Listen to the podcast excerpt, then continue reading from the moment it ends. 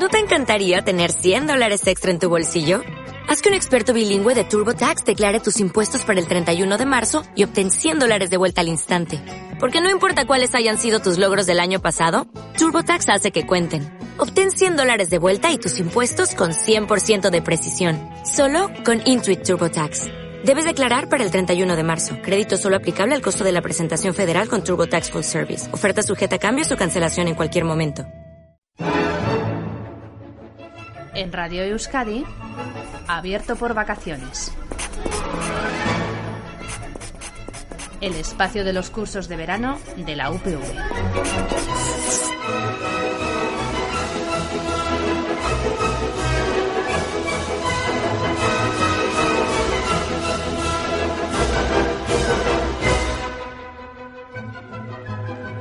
Arracha León, muy buenas tardes y saludos desde el Palacio Miramar de Donostia, la sede principal de los cursos de verano de la UPV y la única sede principal y absoluta del curso radiofónico de oratoria que estamos ofreciendo esta semana en Abierto por Vacaciones con el profesor y maestro Ángel Lafuente. ¿Qué tal Ángel? Muy buenas tardes de nuevo. Muy buenas tardes Javier y muy buenas tardes a tus oyentes de Abierto por Vacaciones. Qué bonito eh, creo que estamos haciendo y qué bonito está quedando este curso de oratoria. Que yo sobre todo lo que quiero es que sea práctico, que sea útil para nuestros oyentes y que les lleve a pensar de otra manera, que es un poco lo que te dicen los psicólogos que asisten a tu curso. Exacto. ¿eh? Y que le lleve a enamorarse de mi chica. Ahí está. Soy un amante extraño, Javier.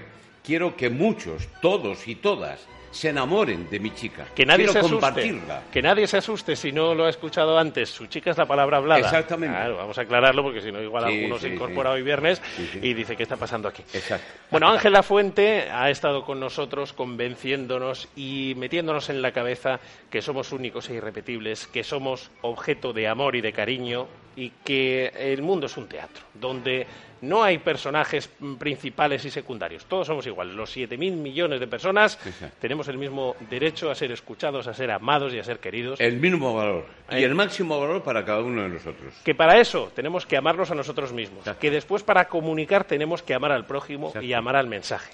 Que tenemos también que seguir unas reglas, bueno, ¿por qué no decirlo? Que nos van a venir muy bien para comunicar. Esas reglas que comentábamos ayer son las de pensar antes de hablar, pronunciar frases completas, no cortar la frase, utilizar frases breves, la mirada interpelante a nuestro receptor, el gesto libre, es decir, si, si vamos a comunicar lo que somos, que el gesto fluya. Que el cuerpo se mueva Efectivamente. libremente.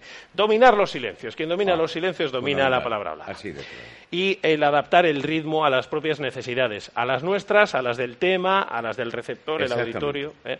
Bueno, todo esto lo contábamos ayer y en los días anteriores. Hoy queremos hablar de un concepto que ya hemos mencionado a lo largo de estos días, que es el de el gran taller de la palabra hablada.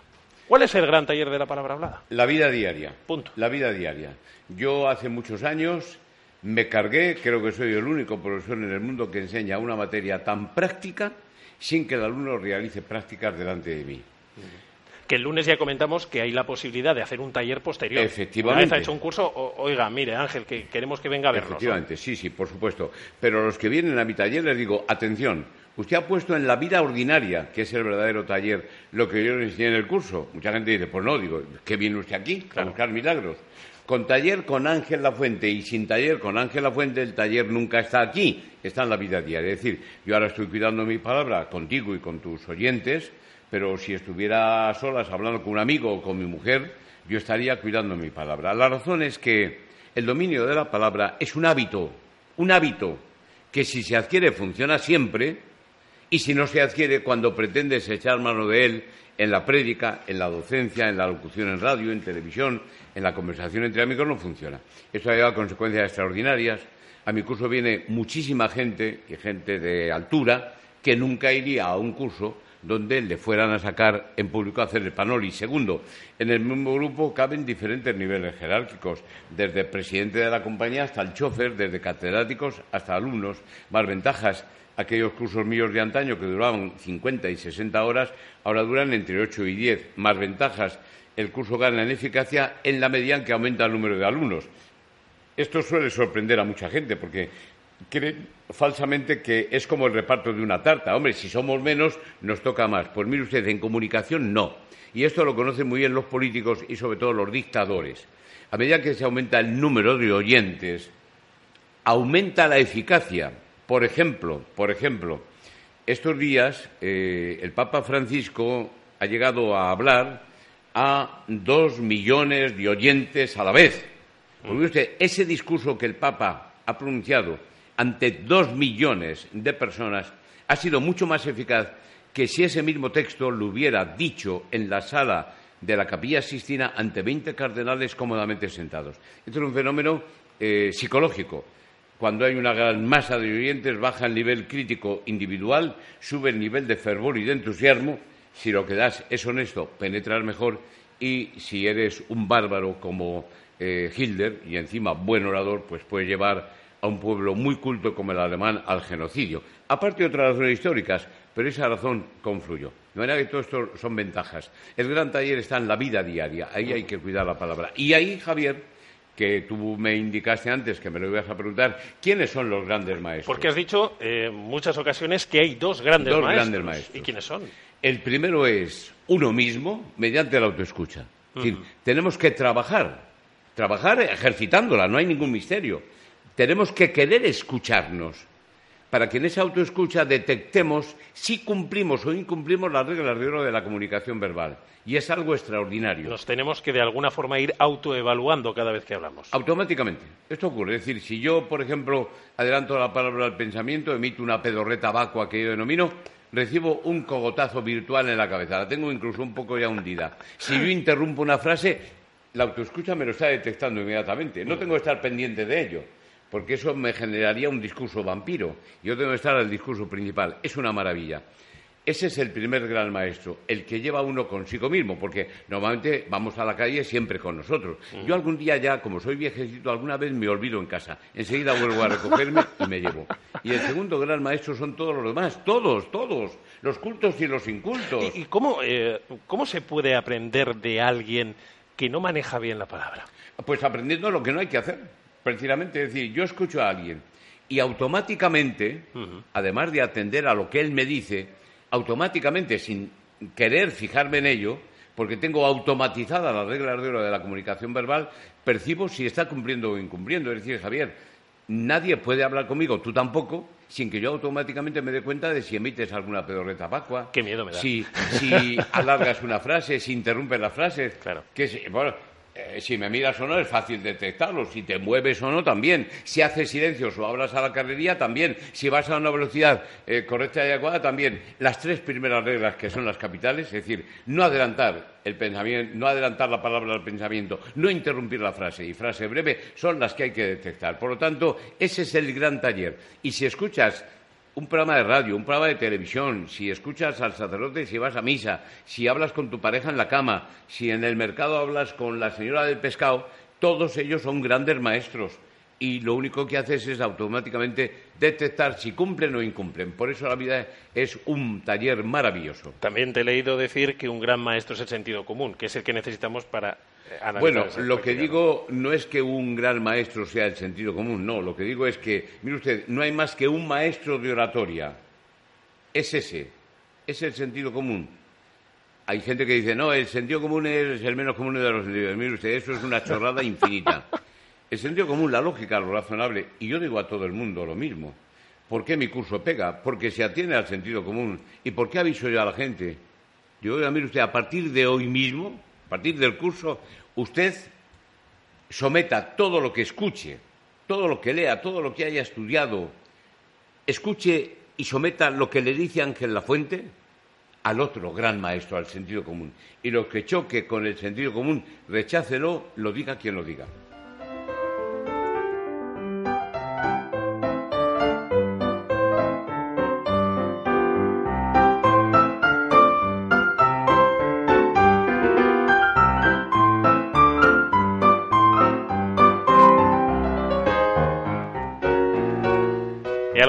Nuestros oyentes se preguntará por qué he puesto esta música que fue sintonía de la serie Se ha escrito un crimen. Eh, hombre, primero porque he pensado que una música de piano podía gustarle a Ángela Fuente, no sé si ha Me acertado o no. encanta. Me estudié piano cuatro años. Y en segundo lugar, porque creo personalmente que lo que está ocurriendo con el diálogo en la sociedad actual es un auténtico crimen.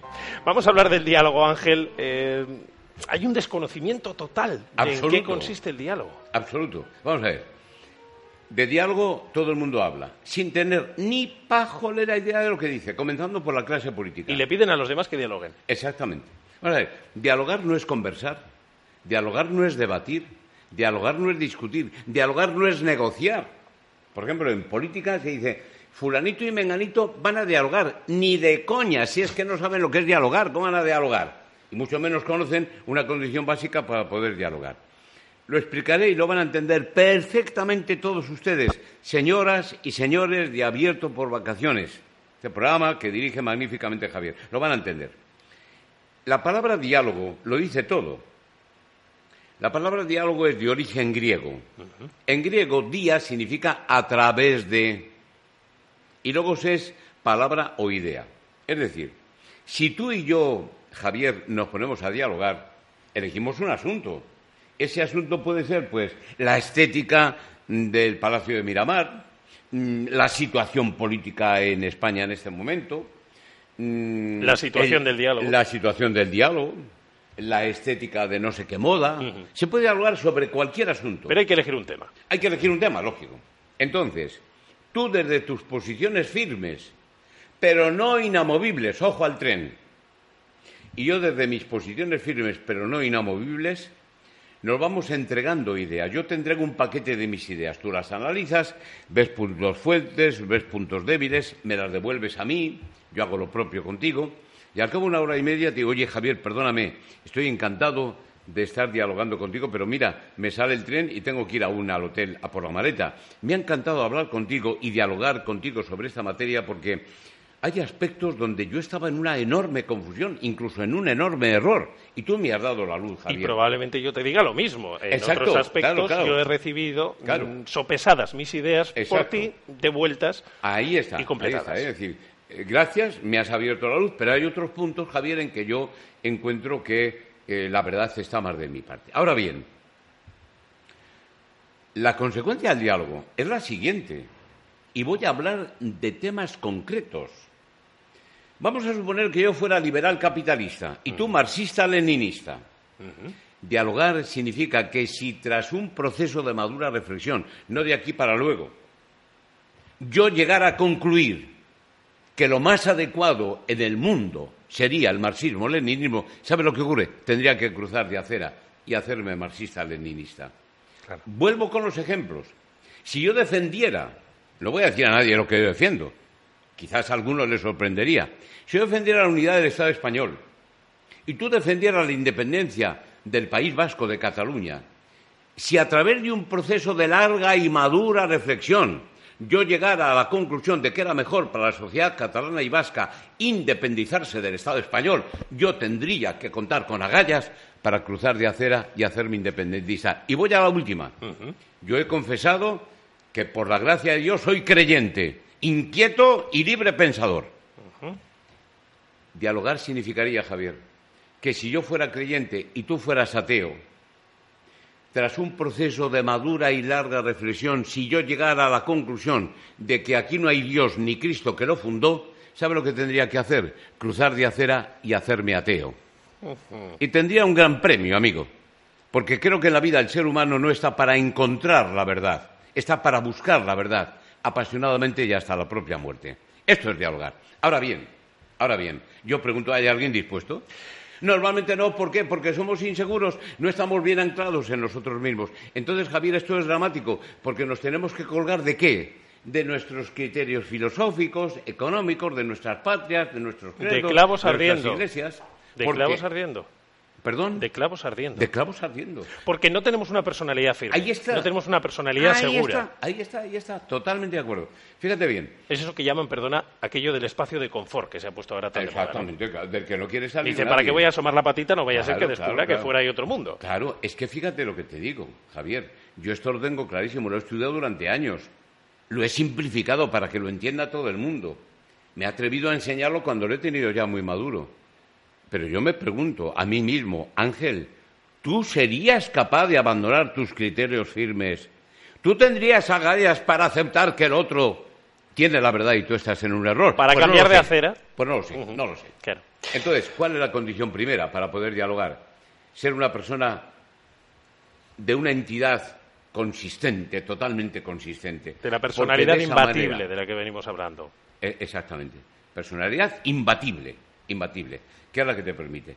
Mira, hace no demasiado tiempo yo recibí un gran regalo, un gran regalo, un inmenso regalo, que yo con mucho gusto lo estoy entregando a mis alumnos y con verdadero placer lo entrego a tus oyentes de Abierto por Vacaciones y te entrego a ti y a tus compañeros de Radio Euskadi.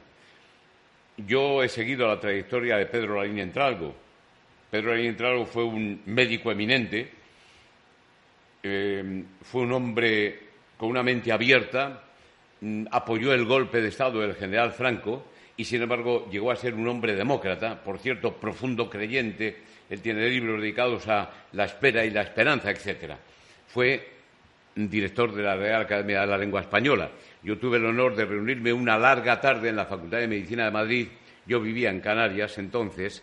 Él me recibió, le llamé a su casa, encantador, una persona extraordinaria. Y dice, mire, señor Lafuente, véngase esta misma tarde a la Facultad de Medicina y mientras yo vigilo a los alumnos que hacen un examen, usted y yo charlamos. ¿Sobre qué charlamos? Sobre mi chica, la palabra hablada.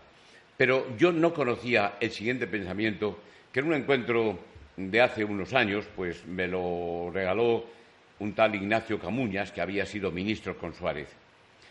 Eh, además fue curioso porque eh, en ese diálogo que dio paso a este regalo, hablándole yo al señor Camuñas del diálogo, me dijo, claro Ángel, tú indudablemente eres ateo. Y yo le contesté, digo, no, no, Ignacio, yo soy creyente. Bueno, pero creyente en qué? No, no, yo soy creyente, católico, y como buen católico libre pensador. Y me dijo, hombre Ángel, entonces tú y yo sabemos que hay dogmas. Mi respuesta fue la siguiente, Ignacio, yo no me meto con eso, yo te digo que esto es dialogar. Él se quedó en silencio varios minutos y luego me hizo el siguiente regalo.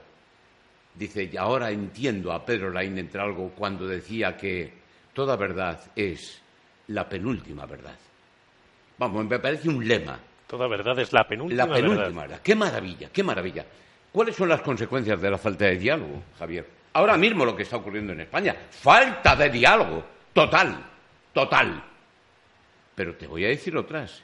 ¿Cómo es posible que ahora mismo en el planeta Guerra, siglo XXI, haya, se calcula, unas 20 a 30 guerras vivas? No solamente Irak y Siria, no, no, no. ¿Cómo es posible que en el planeta Tierra, de los siete mil millones de habitantes, mil millones se estén muriendo de hambre? ¿Cómo es posible que en la próspera España, en el Estado español, según testimonio fiable de Cáritas Española, uno de cada cuatro de nosotros esté en el umbral de la pobreza? Y qué vergüenza, Javier, que tres millones de niños del Estado español estén infraalimentados. Yo a veces, cuando surge en la mesa familiar este comentario, créeme, se me atraganta la comida en la boca. Tres millones de niños, Javier, quizás el que vive encima de mi casa o debajo. Y te voy a decir algo más. El problema árabe-israelí no lo verán nuestros ojos, ni tus bisnietos, que eres un chaval. Eso no tiene arreglo. Y a principios del siglo XIX ya fue dicho por alguien con autoridad que podíamos irnos acostumbrando al problema del enfrentamiento español-vasco, español-catalán. No tendrá arreglo y no va a tener arreglo. Pero es que voy a decir algo más. Sean o no creyentes nuestros oyentes, estamos en una cultura occidental de raíz judeocristiana. ¿Cómo es posible que la comunidad de los creyentes en Cristo, que dejó dicho, manteneos unidos para que el mundo crea en mí, llevamos mil años, Javier, mil años, los católicos separados de los ortodoxos, mil años. Eso es serio, amigo. Mira, yo hace unos eh, meses leí el diálogo que mantuvieron el patriarca Atenágoras de la Iglesia Ortodoxa con el Papa Pablo VI en Jerusalén. Es un diálogo que invito a la gente, ahora que es tan fácil a través de Internet, que vuelvan a leerlo. Yo lo he releído, a mí se me caen las lágrimas de los ojos. ¡Qué hermosura! ¡Qué belleza! ¡Qué fraternidad! Es que uno parece que esperaba que después de ese diálogo salieran Pablo VI y Atenágoras a las calles de Jerusalén diciendo, Ya hermano, división". hermano, ya no hay división. Ya. Pero te voy a decir más y con esto casi voy a terminar, Javier, y lo digo con pasión porque lo siento así. ¿Cómo es posible que en la culta Europa llevemos 500 años separados los católicos de los calvinistas, de los luteranos y de los anglicanos? Por el amor de Dios, porque no hay diálogo. No dialoga nadie, Javier. Para poder dialogar hace falta personalidades consistentes, abiertas, con criterios firmes. Naturalmente hay que vivir con criterios firmes. Yo tengo criterios firmes acerca del reparto de la riqueza, de la constitución del Estado español, de la Comunidad Europea, del avance, de la guerra. Yo tengo ideas sobre todo, el tipo de familia. Soy hasta creyente, que es algo ya raro en el mundo de hoy. Pero bien lo sabe Dios, los criterios firmes, Javier, hay que tenerlos cubiertos con una capa de oro de 24 quilates, el oro de una cierta provisionalidad. Porque el que crea que en este mundo ha llegado a la verdad última y definitiva, intelectualmente ha muerto. Es un talibán. Será europeo, será occidental, pero es un talibán. Amigo, esto es muy duro, es muy duro, lo reconozco. Pero este es el diálogo. Y sin ello, mira cómo van las cosas. En las familias, aquí no dialogamos ni maridos con mujeres, ni mujeres con maridos, ni parejas, ni padres con hijos, ni superiores con subordinados, etcétera, etcétera. Esto es dialogar. Y esto tiene una aplicación directa a las reuniones de trabajo, ¿eh? Los señores empresarios que nos escuchen, bueno, o los señores de cualquier tipo de asociación o de la familia, ¿cómo terminan las reuniones? Como el rosario de la aurora. La gente termina con la cabeza caliente y los pies fríos, porque no hay espíritu de diálogo. Y cuando habla a directivos de empresas, señor, ¿usted para qué organiza la reunión de los jueves a las seis de la tarde? ¿Para imponer su criterio? No me reúna en una junta que nos invertimos una o dos horas. Léame la cartilla, mándeme un folio con lo que hay que hacer. Y ya está. Amigo, y añado algunas cuantas frases más, pero de estas de alto calado, ¿no? Eh, el problema está en lo siguiente, Javier, vamos a ver. Vamos por la vida todos, quizás yo también procuro evitarlo, pero vamos por la vida todos diciendo, yo estoy en la verdad, usted está en el error. No, mi verdad vale mucho más que la suya, Javier. Mi verdad es más chachi pirule que la suya. Eso es- sería muy bueno, maravilloso. Lo malo es que tú también crees que estás en la verdad. También crees que tu verdad vale más que la mía. También crees que es de más calidad tu verdad, con lo cual el No hay diálogo. está logrado. No hay diálogo No hay diálogo ninguno, pero ninguno en ninguna parte. Por eso, en un pequeño aparato, a lo mejor hasta en un reloj, vamos a tener el contacto con el mundo entero. Ya lo tenemos en los móviles. Sí, pero mire usted, desde el punto de vista de la evolución humana, estamos en la edad de las cavernas y acabo de exponer algunos de los criterios, ¿eh? que no son todos. Eh, Porque, porque decía Francisco anteayer en el vuelo hacia Roma lo siguiente, mire usted, eh, terroristas y fundamentalistas están en todas las religiones. Y muy honestamente este admirable Papa decía también en la Iglesia católica o entre los católicos. Y mira lo que está ocurriendo en el Vaticano. Yo pido a Dios que no maten a Francisco y que si le matan, su sucesor permita que se le haga una autopsia. No nos pase como con Juan Pablo I.